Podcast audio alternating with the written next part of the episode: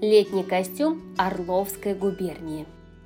На территории Орловской губернии преобладал паневный комплекс одежды. Его носили только замужние женщины. Панева состояла из двух и более полотнищ, частично сшитых между собой, укрепленных у пояса. Слово «панева» произошло от глагола «понять», «обнять», «накрыть». В былые времена паневы были бесшовными и носили их следующим образом. Брали кусок ткани и оборачивали его вокруг поясницы. Для изготовления паневы использовали в основном синюю клетчатую ткань, и лишь в некоторых районах Орловской губернии ее шили из красной шерсти. Декорировали ее лентами кумача, нитями, позументом и вышивкой бисером. Подолы праздничных панев дополняли широкой каймой из контрастной ткани и стекляриусом. Девичьим нарядом была рубаха с шерстяным поясом, поверх которой надевали армяк или фартук. Первый раз незамужняя женщина женщина Орловской губернии наряжалась в Паневу по достижению 18-летия или когда собиралась к венцу.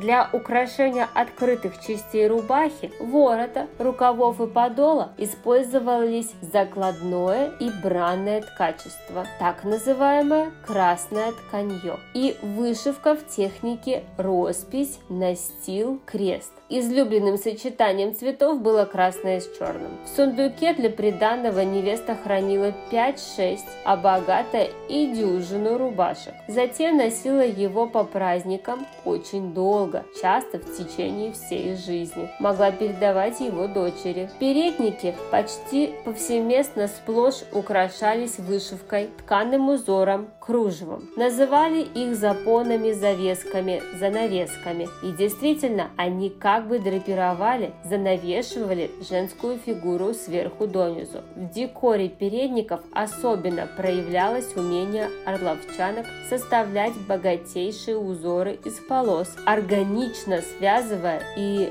соподчиняя их друг другу. Ширина полос, их насыщенность узорами и цветом ритмично нарастают, как правило, к нижнему краю. Важное место в женском одеянии занимал головной убор. Достаточно сложный, состоящий из множества деталей. Он как бы завершал определенный образ. В западных и центральных районах Орловского края повсеместно встречавшимся головным убором была кичка в соединении с сорокой. Сорока – это особым образом выкроенный и сшитый кусок ткани с вышитым очелем, который служил верхней частью головного убора. Поверх сороки надевался снизанный из бисера позатылень, называемый в некоторых местностях бараной. Такие головные уборы сороки украшались гарусом, золотым шитьем, бисером, дутыми бусами, бахромой.